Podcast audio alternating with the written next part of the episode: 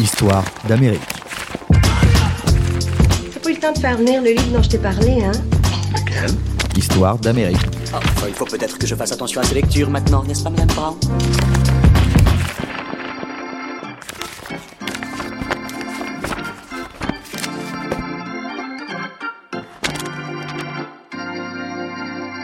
Bonjour à tous et bienvenue dans Histoire d'Amérique, un podcast développé par Society en partenariat avec la maison d'édition 1018. Un podcast dans lequel il s'agira de découvrir un livre et ce qu'il raconte de la société américaine, et même bien au-delà.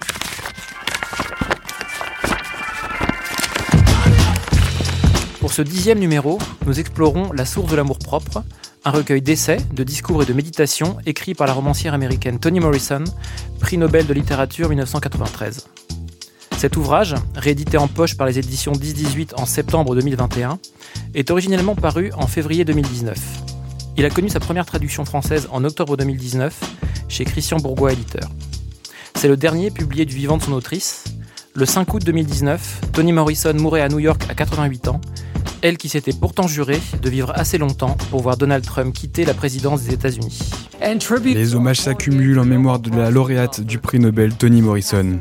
Elle vient de mourir à l'âge de 88 ans.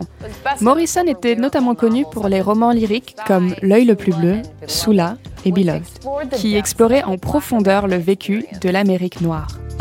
Toni Morrison naît à la littérature, publiquement, en 1970. C'est l'année où elle publie son premier roman, L'œil le plus bleu, l'histoire tragique d'une petite fille noire qui rêve d'avoir les mêmes yeux bleus que les poupées blanches des autres petites filles. Mais avant Toni Morrison, il y a eu Chloé Ardelia Wofford, née en 1931 à Lorraine, dans l'Ohio. Tony, c'est le diminutif de Anthony, le nom de baptême que la jeune fille a reçu après s'être convertie au catholicisme à l'âge de 12 ans. Morrison, c'est le nom de famille de son mari, l'architecte jamaïcain Harold Morrison, dont elle se sépare dans les années 1960, peu avant d'accoucher de leur deuxième enfant. C'est comme mère de famille divorcée, soumise à une double journée de travail, qu'elle se met à écrire. Dans sa maison de Syracuse, près de New York, puis dans son appartement du Queens, elle ébauche ses personnages, tard le soir ou au petit matin, avant le fracas et l'urgence du petit déjeuner. En mai 2012, au moment de lui remettre la Presidential Medal of Freedom, Barack Obama, un de ses plus grands fans, qu'elle a très tôt soutenu avant son élection, évoquait avec humour et reconnaissance ses premiers pas compliqués. Toni Morrison. Toni Morrison est habituée à travailler dans l'agitation. En tant que mère de famille divorcée employée par une maison d'édition, elle prenait un peu de temps le soir pour écrire.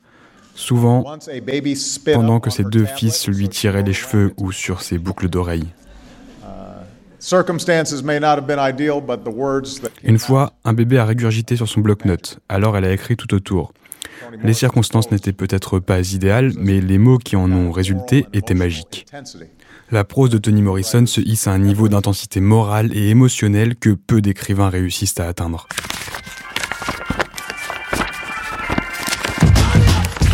Entre 1970 et 2015, Toni Morrison publie 11 romans. Les plus connus, Le Chant de Salomon, paru en 1977, et Beloved, publié en 1987 et adapté au cinéma par Jonathan Demme avec l'animatrice Oprah Winfrey dans un des rôles principaux, lui valent de nombreux prix littéraires, dont le plus prestigieux, le Nobel. En 1993, les académiciens de Stockholm sacrent l'américaine pour avoir, selon leurs propres mots, donné vie à un aspect essentiel de la réalité américaine dans des romans caractérisés par une force visionnaire et une portée politique. Mais en parallèle de sa carrière romanesque, Toni Morrison n'a jamais cessé de publier des textes de non-fiction ou de donner des conférences, notamment dans des universités, à l'occasion de la rentrée des étudiants ou de leur cérémonie de remise des diplômes. Elle affronte ainsi, d'une autre manière, le présent de l'Amérique, les événements qui la bouleversent.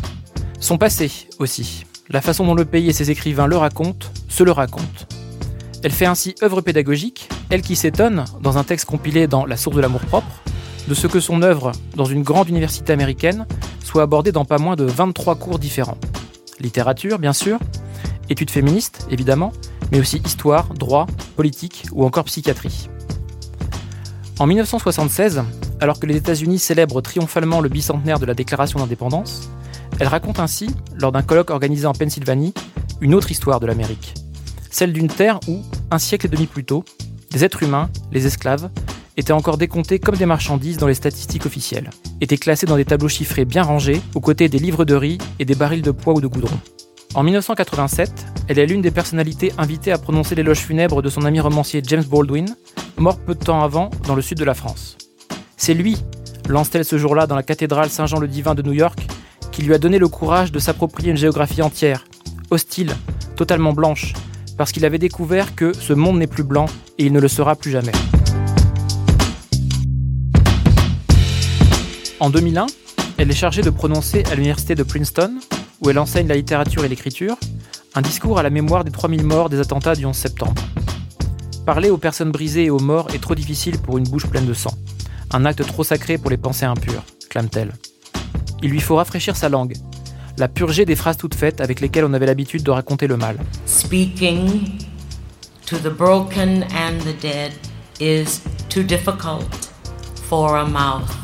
Full of blood. Too holy an act for impure thoughts, because the dead are free, absolute. They cannot be seduced by a. Ces trois textes, et une quarantaine d'autres, le recueil La source de l'amour-propre les compile dans un désordre chronologique savamment organisé en trois parties. La première, La patrie de l'étranger, se préoccupe des questions d'intégration et d'exclusion, de ce qui fait que nous appartenons à une famille, à un groupe, à un pays. La seconde, Black Matters, étudie notamment la présence noire dans la littérature et la société américaine. La troisième, intitulée Le langage de Dieu, s'intéresse à la question de la langue, de la création, de la fiction.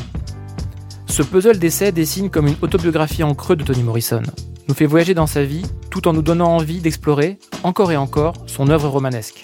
Il nous incite aussi à lire et relire d'une façon nouvelle d'autres œuvres, tant elle a redéfini notre regard sur la littérature de son pays. Ce livre, nous allons l'explorer en trois temps. D'abord en retraçant la vie de Toni Morrison à travers un siècle, et même quatre, l'histoire de l'Amérique, puis en plongeant dans sa description de l'identité noire avant de décortiquer son rapport à la langue. Le tout en compagnie de l'une de ses biographes, Stéphanie Lee, de l'une des meilleures spécialistes françaises de son œuvre, Claudine Reynaud, et de l'une de ses traductrices, Christine Laferrière. Histoire d'Amérique.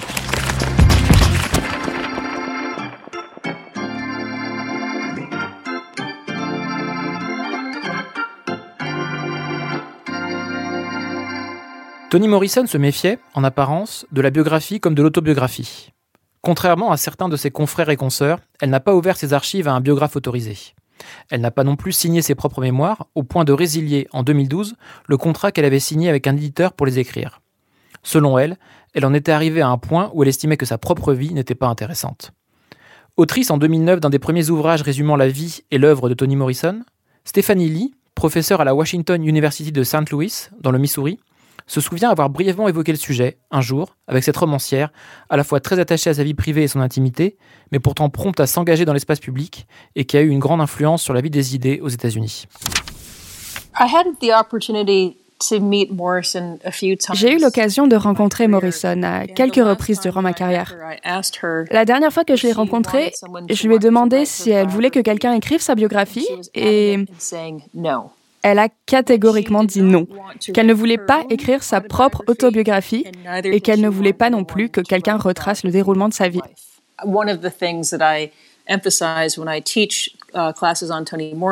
L'une des choses sur lesquelles j'insiste lorsque je donne des cours sur elle, c'est l'immense impact qu'elle a eu dans de multiples domaines.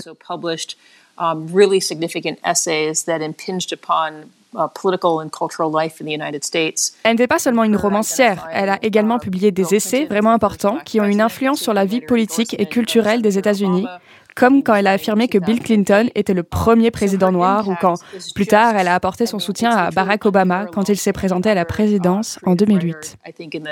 Um, elle a eu un impact inégalé ces dernières années tant elle a travaillé dans des formes différentes, des films aux pièces de théâtre en passant par la poésie, les essais et bien sûr ses romans. Toni Morrison n'avait rien d'une romancière réfugiée dans sa tour d'ivoire, dédiée à son art romanesque et rien d'autre. Elle n'a cessé, toute sa vie durant, de s'engager, de s'impliquer dans la vie intellectuelle des États-Unis. Dans son abondante bibliographie, on trouve ainsi, aux côtés de ses romans, une pièce de théâtre sur Emmett Till, cet adolescent noir lynché en 1955 dans une petite bourgade du Mississippi, ou un livre pour enfants sur la fin de la ségrégation dans les écoles. Dans les années 1990, elle a coordonné deux recueils d'essais sur des scandales qui ont déchiré l'Amérique. L'un est l'affaire Anita Hill, une juriste afro-américaine qui, en 1991, a accusé de harcèlement sexuel Clarence Thomas, le premier juge noir nommé à la Cour suprême. L'autre est le procès de O.J. Simpson, accusé en 1994 d'avoir tué sa seconde épouse, une blanche.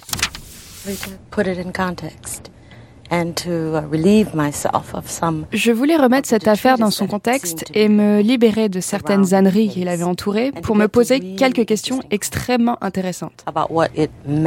Que signifiait-elle? Quelles étaient les conséquences de ce procès gigantesque, long?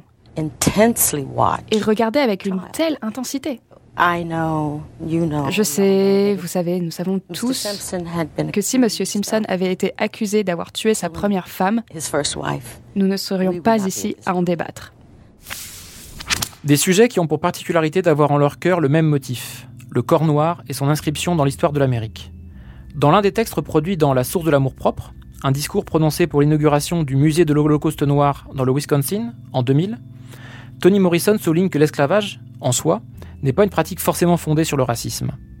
Que de nombreuses populations, sur tous les continents, à toutes les époques, ont été asservies par leurs semblables, des serfs du Moyen Âge aux esclaves de la Grèce antique. Ce qui singularise, selon elle, l'esclavage du Nouveau Monde, ce n'est pas son existence, mais sa transformation en ténacité du racisme. C'est le fait qu'il a entravé la capacité des générations ultérieures à se fondre dans la population non asservie. Ce corps, elle n'a cessé, en grande intellectuelle engagée, d'en explorer le destin, dans ses textes de non-fiction comme dans ses romans, de la fin du XVIIe siècle à l'époque contemporaine. Le plus connu d'entre eux, Beloved, raconte ainsi le destin de Cézeux, une esclave évadée qui a tué l'une de ses petites filles pour empêcher qu'elle ne soit capturée par ses anciens maîtres. À travers elle, Tony Morrison évoque un aspect moins abordé de l'esclavage, la façon dont les femmes, au travers de mariages arrangés mais aussi par le viol, étaient vouées par leurs maîtres à la reproduction de la force de travail.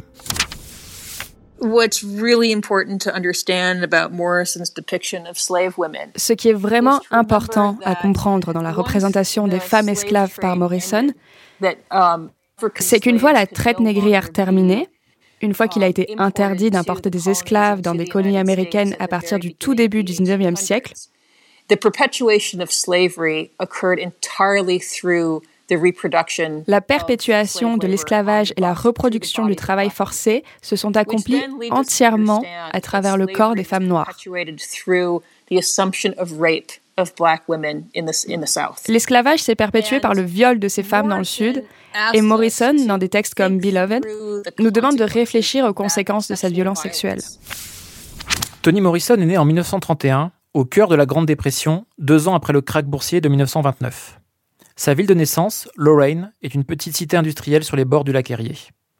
Un des textes de La source de l'amour propre s'intitule Chez soi.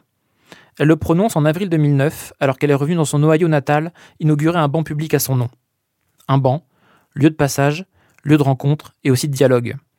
Comme un symbole, selon elle, de la façon dont les Noirs qui fuyaient l'esclavage ont été accueillis, au nord, par des populations qui parfois combattaient cette pratique. C'est un endroit qui nous permet de comprendre qu'il existait un lien entre les Noirs et les Blancs. Ce n'est pas seulement que les anciens esclaves noirs ou ceux qui fuyaient l'esclavage ont réussi à s'en sortir avec l'aide d'autres esclaves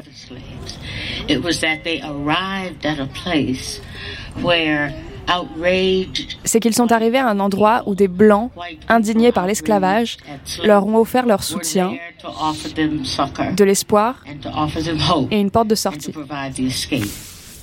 Dans ce même texte, extrait de La source de l'amour propre, elle raconte qu'une collègue lui a un jour demandé si, dans sa ville natale, la ségrégation avait disparu des écoles dans les années 1950. Étonnée, elle lui a répondu que ces écoles ne connaissaient pas la ségrégation dans les années 1930 et 1940, et que celle-ci n'avait donc pas eu à disparaître dans les années 1950. Elle raconte alors avoir eu l'impression d'avoir vécu hors du temps, comme si les habitants de sa ville natale n'avaient pas fonctionné comme le reste du pays. Impression fausse, bien sûr, tant sa vie, et celle de sa famille, a été marquée par l'histoire de l'esclavage, résonne avec son héritage. Ses parents, George et Ella, sont nés dans le sud en pleine ségrégation, respectivement en Géorgie et dans l'Alabama. Ses arrière-grands-parents ont vécu à l'époque de l'esclavage.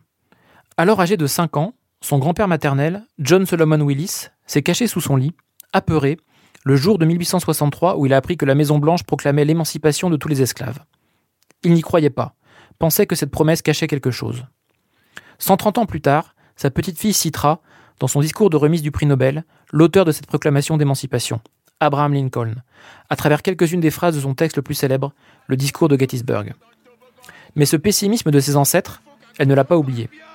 Il imprègne, par exemple, certains personnages de Beloved, roman qui se déroule une dizaine d'années après la fin de la guerre de sécession, alors que de nombreux esclaves restent sans nouvelles d'un père, d'un mari, d'un enfant, ou se demandent s'ils vont réussir à se bâtir un futur dans leur pays. Mon projet à moi, c'est de fonder une famille. Eh oui, c'est une nouvelle vie. Mes enfants naîtront libres. Si ça, c'est pas du bon temps, alors j'y comprends plus rien. Nos enfants ne naîtront jamais libres. Qu'est-ce que tu dis? Moi, on m'a vendu, on m'a acheté cinq fois. La dernière fois, c'était la compagnie de chemin de fer. Jamais plus. Je mange, je me promène, je dors là où ça me sente. Je gagne ma vie maintenant. Plus personne nous achètera. Plus personne. Plus personne ne possédera mes enfants. Plus personne. Plus personne. Les enfants reçoivent l'héritage de leurs parents. Peut-être que tu ne vois plus les chaînes, mais elles sont toujours là. Un siècle après la guerre civile, les années d'études puis d'entrée dans la vie active de Toni Morrison, d'abord comme enseignante puis comme éditrice, coïncident avec le mouvement pour les droits civiques dans les années 1950 et 1960.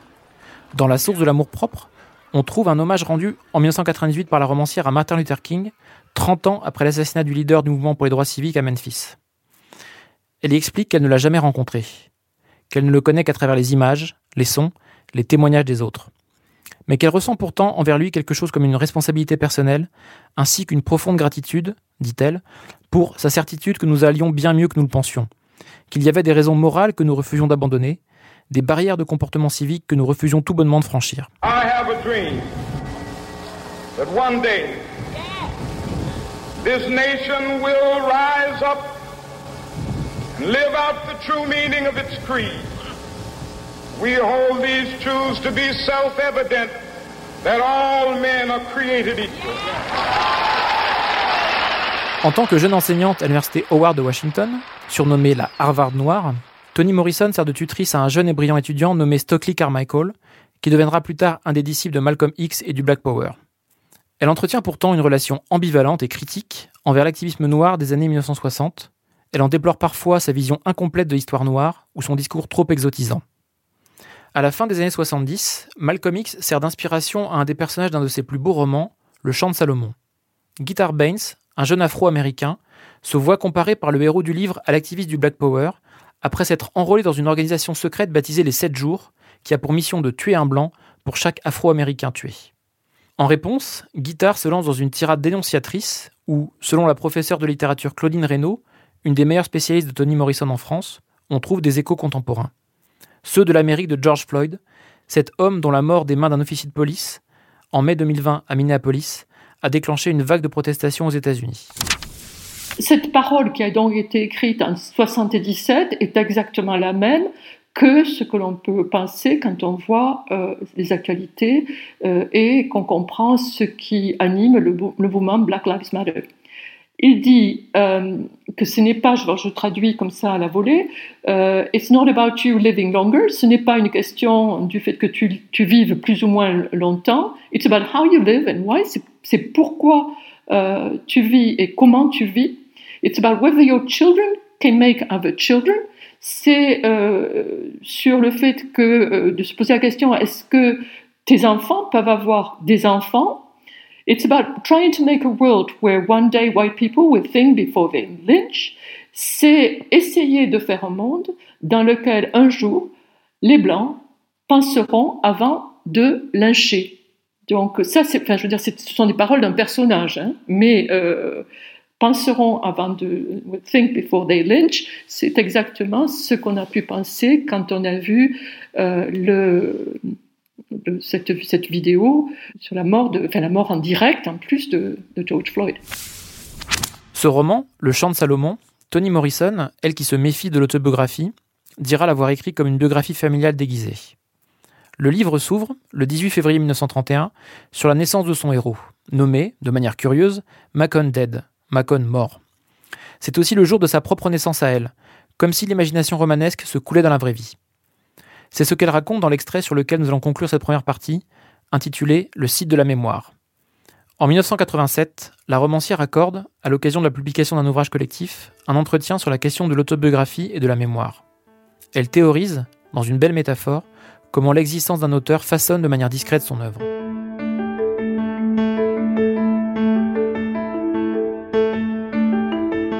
Vous savez, par endroits, on a redressé le Mississippi en vue de faire de la place pour des maisons et des superficies habitables.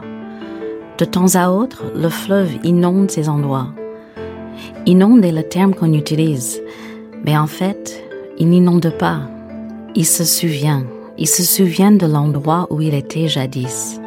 Toute l'eau a une mémoire parfaite et tente à jamais de regagner l'endroit où elle était. Les écrivains sont pareils. Se rappeler où nous étions, à travers quelle vallée nous avons couru, à quoi ressemblaient les rives, la lumière qui s'y trouvait et l'itinéraire du retour vers notre lieu d'origine. C'est la mémoire affective, ce que les nerfs et la peau se rappellent, ainsi que la façon dont ces souvenirs apparaissent. Notre inondation, c'est un accès d'imagination. En plus du souvenir personnel, la matrice du travail que je fais est le désir d'agrandir, de remplir et de compléter les récits autobiographiques d'esclaves. Mais seulement la matrice. Ce qui sort de tout cela est dicté par d'autres préoccupations, dont l'intégrité même du roman n'est pas la moindre. Pourtant, tel l'eau, je me rappelle où j'étais avant d'être redressée.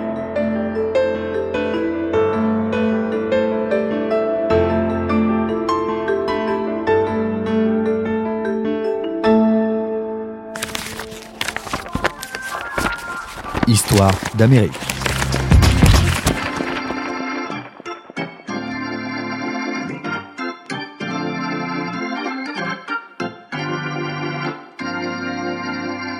Au début de l'année 1988, une polémique agite le milieu littéraire américain.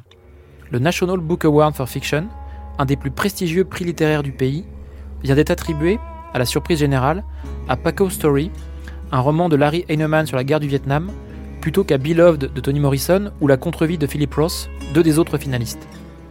Quelques jours plus tard, 48 critiques et romanciers afro-américains, dont Maya Angelou, Angela Davis et Alice Walker, signent une lettre ouverte dans le New York Times en déplorant que, malgré sa stature internationale, Toni Morrison n'ait pas encore reçu dans son propre pays la reconnaissance qu'elle mérite. Nous, critiques et écrivains noirs, nous soulevons ici contre cet oubli, ce caprice nuisible, écrivent-ils. La nécessité de disposer de notre propre voix critique par rapport à notre propre littérature ne peut plus être niée. Toni Morrison gagnera peu après le prix Pulitzer de la meilleure œuvre de fiction. Quand, cinq ans plus tard, elle se verra décerner le Nobel de littérature, elle racontera avoir gardé plusieurs semaines sur son répondeur un message d'une amie artiste. Ma chère sœur, ton prix est aussi le nôtre et n'aurait pas pu être placé dans de meilleures mains. Elle expliquera avoir ressenti beaucoup d'excitation, pas seulement en tant qu'individu, mais en tant que nous, en tant que membre d'une communauté. C'est comme, dira-t-elle, si les catégories entières de romancières et d'écrivains noirs avaient été reconnues. J'ai eu l'impression que je représentais tout un monde de femmes qui soit avaient été réduites au silence, soit n'avaient jamais reçu l'imprimatur de l'élite littéraire mondiale.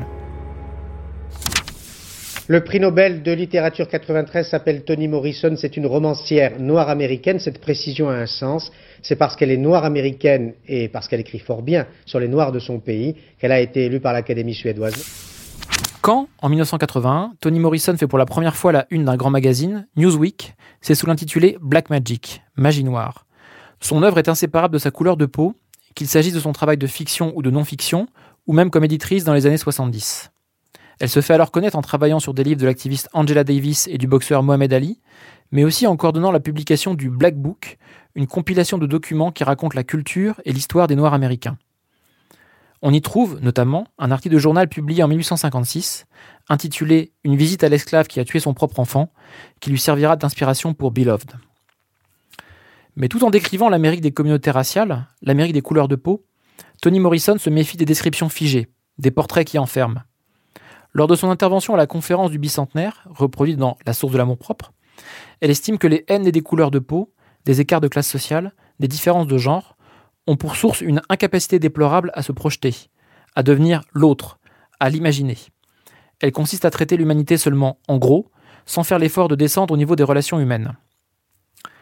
Si elle écrit dans un monde où longtemps, juge-t-elle, américain a signifié blanc, elle cherche également à savoir, en tant que romancière, aussi en tant que professeur, ce que signifie noir pour les autres aux États-Unis. Par exemple, pour ces populations immigrées qui ont défini une partie de leur identité de vrais Américains, de membres de la majorité, contre les Noirs. Ou encore pour la littérature américaine blanche, pour ces écrivains qui ont mis les États-Unis sur la carte du monde littéraire au XIXe siècle. Elle mène des recherches sur ce qu'elle appelle l'africanisme américain, c'est-à-dire la présence noire dans une littérature américaine essentiellement considérée comme blanche. Les littératures nationales, comme les écrivains, font du mieux qu'elles peuvent et avec ce qu'elles peuvent, écrit-elle. Pourtant, elle semble finir par décrire et inscrire ce qui tracasse vraiment la nation. Pour l'essentiel, la littérature des États-Unis a choisi de se préoccuper de la construction d'un nouvel homme blanc. Pour Stéphanie Lee, les analyses littéraires qu'elle a publiées, comme l'essai Playing in the Dark, dont un chapitre est reproduit dans La source de l'amour propre, ont tout simplement transformé les études littéraires à la fin du XXe siècle. Il est difficile d'imaginer comment les chercheurs en littérature anglophone mèneraient leur travail sans ce livre, tant il a transformé la façon dont nous comprenons maintenant les premiers temps de la littérature américaine et la façon dont nous devrions aborder la littérature noire dans son ensemble. Dans cet essai, elle lance un défi aux spécialistes de cette littérature américaine, leur dit qu'il est temps de réévaluer les classiques et de prendre conscience de la façon dont des écrivains comme euh, Nathaniel Hawthorne, Herman Melville, Edgar Allan Poe, des romanciers que nous ne pensions pas particulièrement concernés par les questions de couleur de peau, l'abordent, uh, en fait, au travers de leur intense préoccupation pour l'image des ténèbres, de leur anxiété à propos d'une population enchaînée. um, Toni Morrison relie ainsi Moby Dick, ce classique de la littérature mondiale, à la lumière de sa période de publication.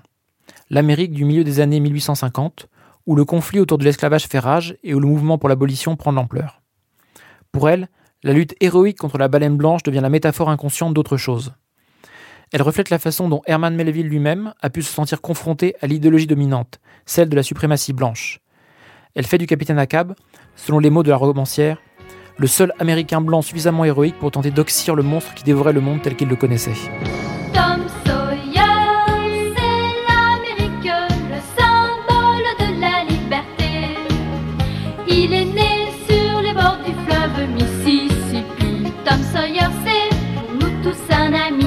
Elle s'intéresse aussi aux aventures de Huckleberry Finn, un roman de Mark Twain publié en 1884 que, comme beaucoup de jeunes américains, elle a lu au lycée. Dans le personnage de l'esclave Jim, aimé des jeunes héros mais qui reconnaît et méprise sa propre infériorité, elle voit une description involontaire de la nature parasite de la liberté des Blancs à l'époque. Hé Jim, j'ai entendu qu'on fouettait quelqu'un hier soir. Alors, tu as encore eu droit? Non, moi jamais de la vie. Je ne sais pas pourquoi Madame Polly me ferait goûter du fouet. Elle est très gentille avec moi. Qui est-ce qui a eu droit au fouet alors? Je veux bien admettre qu'on ait fouetté quelqu'un. Mais ce quelqu'un, c'était pas moi. Non, celui qui a été corrigé, c'est Tom. Oh, c'est vrai, c'est Tom Sawyer? Ces personnages à elle, Toni Morrison les construit contre ces stéréotypes hérités du 19e siècle. Ils ont pu être esclaves mais gardent leur autonomie, leur part de responsabilité, même dans les horreurs qu'ils peuvent infliger à eux-mêmes ou aux autres.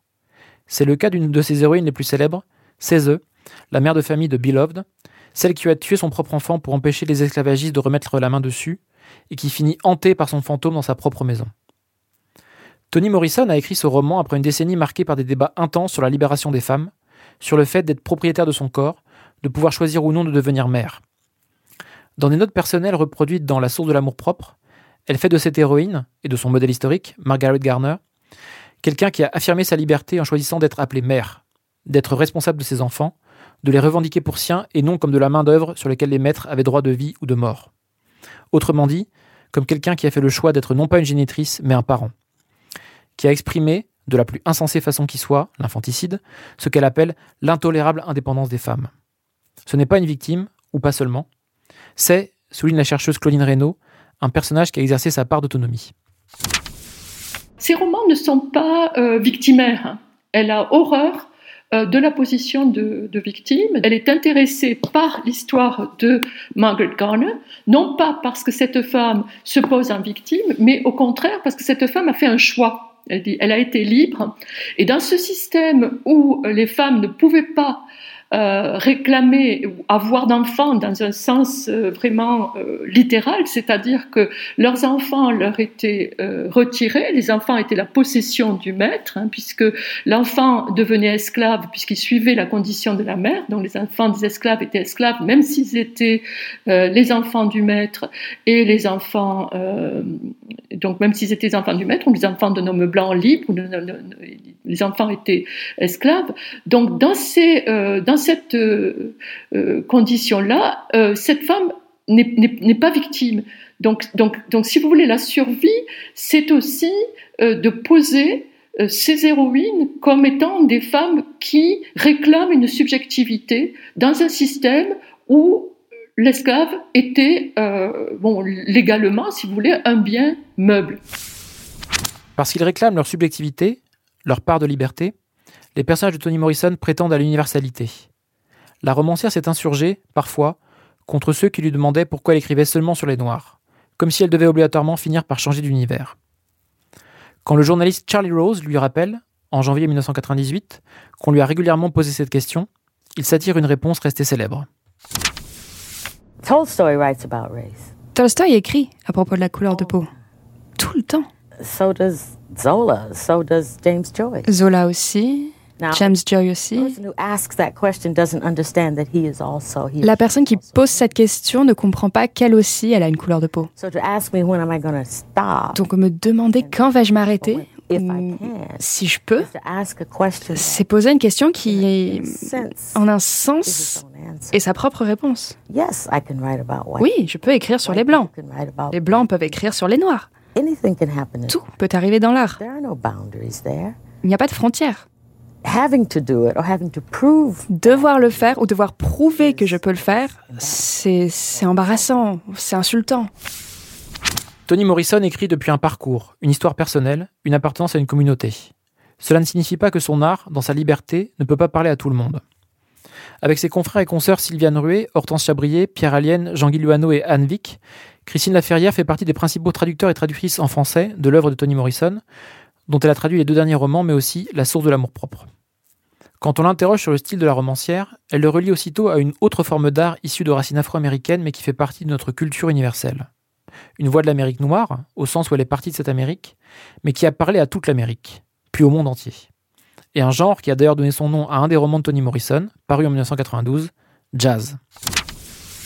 Je pense qu'elle a tenté de faire en littérature ce que le jazz a essayé de, de faire en musique et euh, une des voix de l'Amérique noire, si telle chose existe, ce pourrait être justement le jazz qui transcende un petit peu hum, les notions de race ou qui permet, euh, comme le disait Toni Morrison elle-même, d'établir une union qui irait au-delà de la race. Parce que le jazz est à la fois noir et libre, dit-elle, et typiquement américain.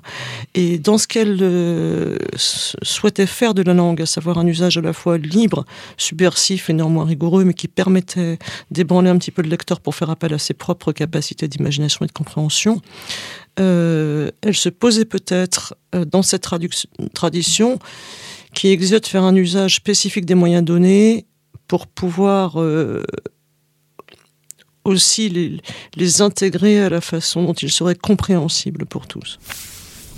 Avant d'aborder plus longuement cette question du style, nous allons conclure cette deuxième partie par un extrait de La source de l'amour-propre. Toni Morrison y aborde ce qu'on appelle le canon de la littérature américaine, c'est-à-dire l'ensemble des œuvres qui définissent cette culture. Elle raconte comment elle a milité, par ses réflexions, pour que ce canon soit élargi.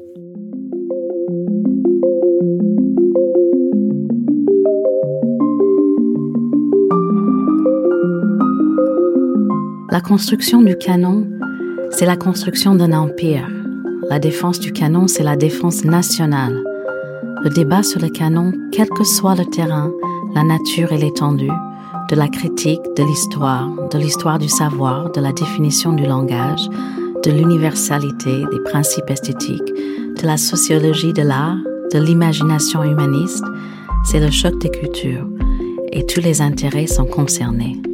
Maintenant qu'on a découvert que la présence artistique afro-américaine existait vraiment, maintenant que les études sérieuses ont cessé de réduire les témoins au silence, d'effacer leur place significative dans la culture américaine et leur contribution à celle-ci, il n'est plus acceptable de simplement nous imaginer à notre place. Nous nous sommes toujours imaginés nous-mêmes. Nous sommes les sujets de notre propre récit, les témoins et les acteurs de notre propre expérience, et nullement par hasard de l'expérience de ceux avec qui nous sommes entrés en contact. Nous ne sommes pas autres, en fait. Nous sommes des choix. Et lire de la littérature d'invention, écrite par nous et sur nous, c'est choisir d'examiner des centres du moi et avoir l'occasion de les comparer aux centres sans race, que nous connaissons très bien.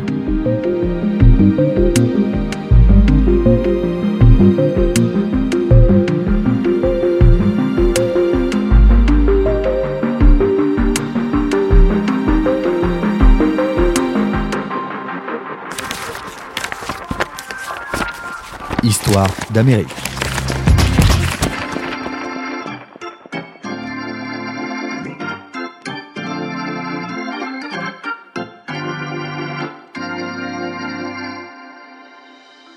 Voici la maison.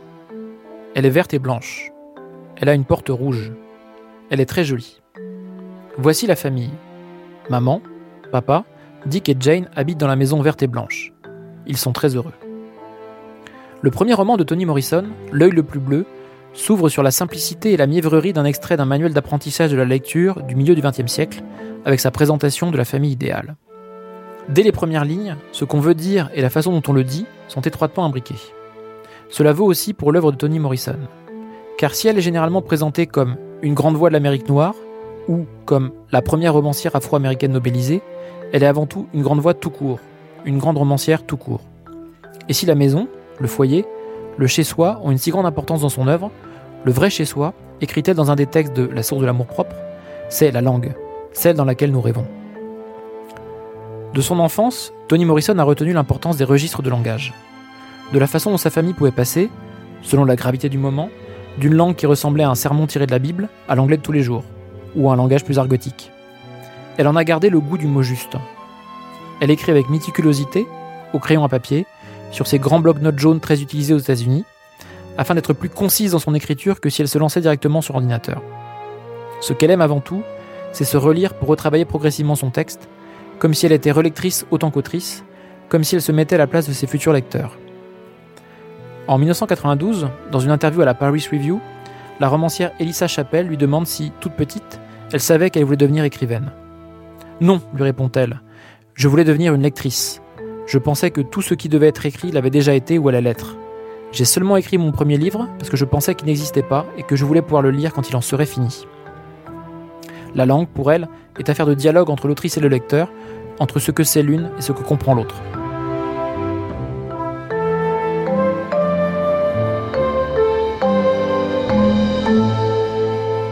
Dans cette volonté de dialogue, dans ce désir de transmettre quelque chose sans l'asséner, l'un des textes les plus essentiels reproduits dans La source de l'amour propre est probablement le discours de Toni Morrison lors de la remise du prix Nobel en décembre 1993 à Stockholm. Cette semaine-là, autour de la romancière, gravitent dans la capitale suédoise les autres personnalités couronnées, dont Nelson Mandela et le président sud-africain Frédéric de Klerk, nouveau Nobel de la paix. Devant l'Assemblée, l'autrice de Beloved se met à raconter l'histoire d'une vieille femme, aveugle message, mise au défi par des jeunes gens qui s'imaginent la mettre en échec en lui demandant si l'oiseau qu'ils tiennent dans leurs mains est vivant ou mort. Sa réponse Je ne sais pas. Je ne sais pas si l'oiseau que tu tiens est mort ou vif, mais en revanche, je sais qu'il est entre vos mains. Il est entre vos mains. Ce que Toni Morrison veut nous dire, c'est que ceux qui tiennent l'oiseau en sont responsables, que ce qui lui est arrivé, ou lui arrivera, dépend d'eux, et d'eux seuls. Elle ne répond toujours pas. Elle est aveugle et ne peut pas voir ses visiteurs, encore moins ce qu'il y a entre leurs mains.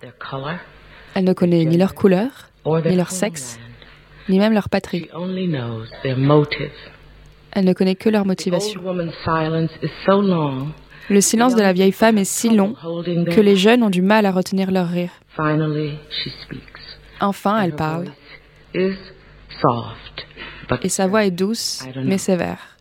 Je ne sais pas, dit-elle. Je ne sais pas si l'oiseau que vous tenez est mort ou vivant, mais ce que je sais, c'est qu'il est entre vos mains. C'est entre vos mains. Pour elle, la femme représente l'écrivain et l'oiseau la langue. Cette langue qu'on peut sauver, mais qu'on peut aussi tuer, en mentant ou en la vidant de son contenu, en en faisant un instrument de domination ou d'oppression, bref, en l'utilisant mal. Aux jeunes gens de décider, aux lecteurs de se prononcer, en parcourant le roman, en réfléchissant à sa propre conception de la langue, à sa façon de l'envisager. Souvent, Toni Morrison présente une situation sans en donner tous les détails, sans dessiner tout le cadre pour le lecteur.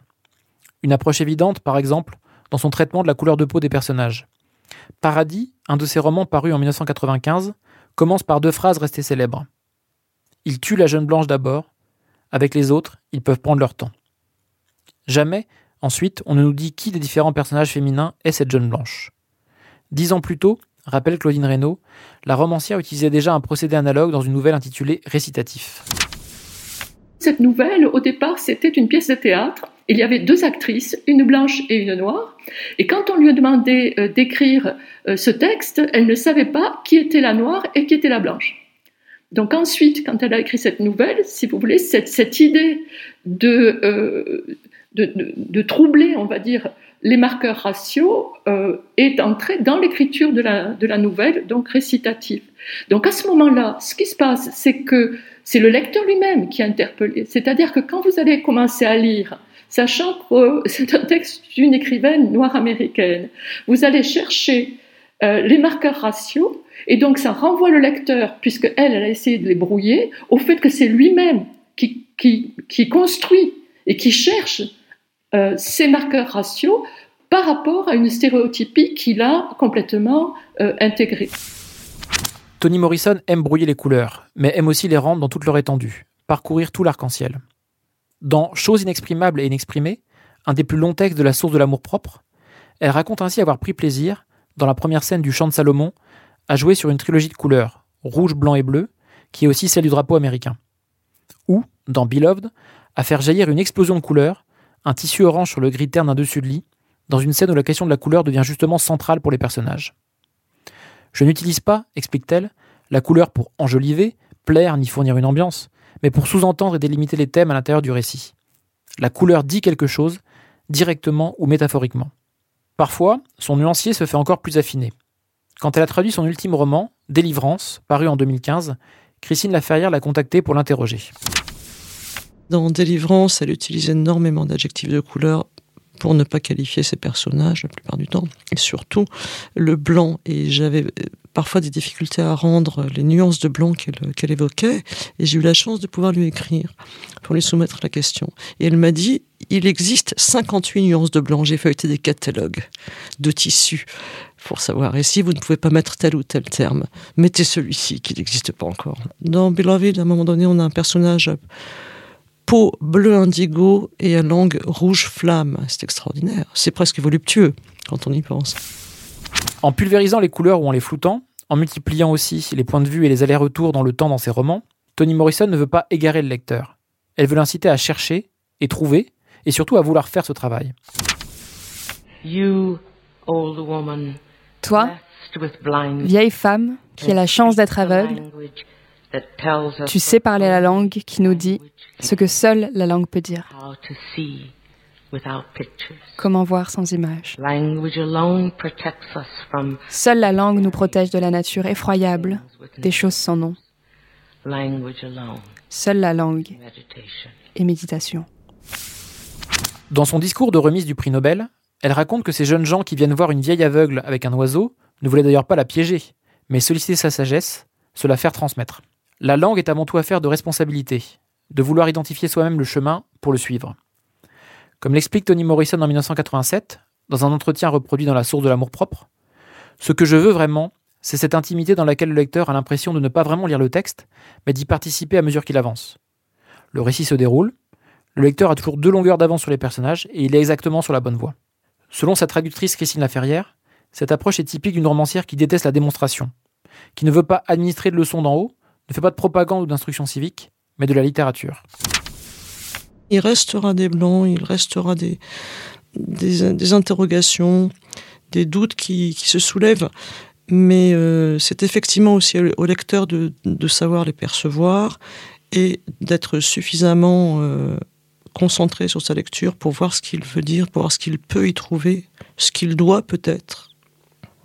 Et euh, c'est cela aussi. Il n'y a pas vraiment de démonstration, parce qu'elle ne fait pas la leçon au lecteur. Elle compte sur le lecteur pour prendre, s'il y a lieu, tirer ou du moins apercevoir euh, la leçon, à savoir l'instruction, l'établissement des faits, des réalités qui est très important pour elle, mais il ne s'agit pas de, lui imposer une conception des choses, il s'agit de le mettre face à la réalité, de déchirer le voile, comme elle le dit elle-même, que l'on a jeté sur les faits euh, honteux.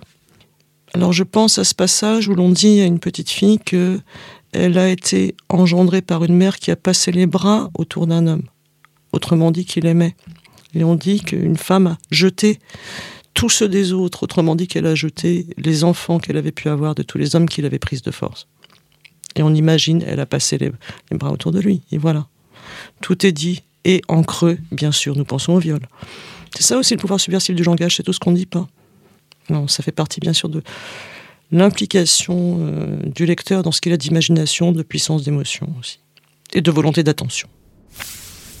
Cette volonté de responsabiliser le lecteur implique parfois qu'il fasse sa mauvaise tête, qu'il se bouche les oreilles en refusant d'écouter tant l'Amérique que lui raconte Tony Morrison est vraie et encore à vif. À l'automne 2021, lors d'une campagne électorale très suivie pour le poste de gouverneur de l'État de Virginie, le futur vainqueur, le républicain Glenn Youngkin, a enrôlé pour un clip de campagne Laura Murphy, une mère de famille qui avait tenté de faire bannir Beloved des programmes scolaires des lycées pour contenu sexuellement explicite. Quand mon fils m'a montré ce livre qu'on lui demandait de lire, mon cœur s'est glacé. C'était l'un des textes les plus pornographiques que vous puissiez imaginer. Les démocrates ont contre-attaqué. Le président des États-Unis, Joe Biden, venu défendre son candidat, a attaqué les républicains pour avoir tenté de censurer Tony Morrison. Mince. Regardez l'argument sur lequel il conclut sa campagne. Il est passé de l'interdiction du droit des femmes à disposer de leur corps à l'interdiction des romans écrits par un prix Pulitzer et un prix Nobel, Toni Morrison. Ma femme Jill s'est rendue à Princeton pour l'interviewer, a enseigné son livre. Soyons clairs, ce type ne connaît rien à rien. Son effort a été vain. Le 2 novembre 2021, Glenn Youngkin l'a emporté de relativement peu, 60 000 voix à peine, contre l'ancien gouverneur démocrate Terry McAuliffe. Les républicains ont gagné la bataille électorale, celle des clips de campagne. Ils ont perdu celle de la littérature. Ils n'ont pas compris, souligne Stefanelli, que Beloved est précisément fort de ce qu'il dénonce, fort du fait qu'il se révèle choquant et parfois cru pour son lecteur, jeune ou moins jeune. In many respects, that's what Morrison wanted it to do, is to, I mean, not to scare him, but at least to. À bien des égards, c'est ce que Morrison voulait que son livre produise. Pas qu'il lui fasse peur, mais au moins qu'il provoque une réponse viscérale aux horreurs de l'esclavage. Um, Ce que je veux dire, c'est que nous devrions être heurtés, nous devrions être perturbés. Notre sommeil devrait être gâché par le fait de l'esclavage et la réalité de son horreur. Et donc l'effet que son livre a eu sur cet enfant est précisément ce qu'elle visait. Mais nous vivons malheureusement dans un pays dans lequel une telle incitation à changer et à affronter son malaise n'est pas traitée avec respect. Au lieu de cela, nous voulons du silence, nous voulons l'annuler. Je pense que c'est franchement absurde. C'est une négation du travail acharné de ce que devrait signifier être un lecteur critique et un citoyen de ce pays. Face à ce genre de comportement, l'écrivain se retrouve souvent à nu, avec pour meilleure défense ses lecteurs. Et c'est sur ce péril que nous allons conclure, sur un extrait de Péril, justement, du titre du texte qui ouvre la source de l'amour-propre. Un texte écrit par Toni Morrison en 2008, au moment de recevoir à New York un prix de l'organisation PIN, qui défend les écrivains et la liberté d'expression dans le monde entier.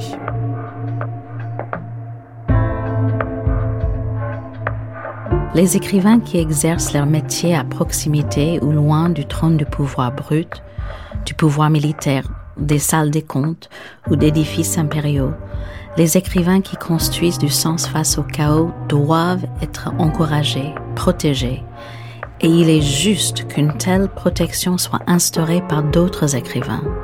En outre, il est impératif non seulement de sauver les écrivains harcelés, mais aussi de nous sauver nous-mêmes La pensée qui m'amène à envisager avec épouvante l'effacement d'autres voix, des romans non écrits, des poèmes chuchotés ou ravalés de peur que les mauvaises personnes ne les entendent, les langues interdites par la loi et qui prospèrent clandestinement, des questions d'essayistes bravant l'autorité et qui ne seraient jamais posées, des pièces non mises en scène, des films annulés, cette pensée est un cauchemar.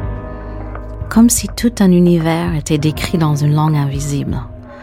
Certains genres de traumatismes infligés aux populations sont si profonds et si cruels que, contrairement à l'argent, contrairement à la vengeance, voire à la justice, au droit ou à la bonne volonté d'autrui, seuls les écrivains savent les traduire et transformer le chagrin en signification par l'aiguisement de l'imagination morale. La vie et l'œuvre d'un écrivain ne sont pas un don fait à l'humanité, ils sont sa condition nécessaire.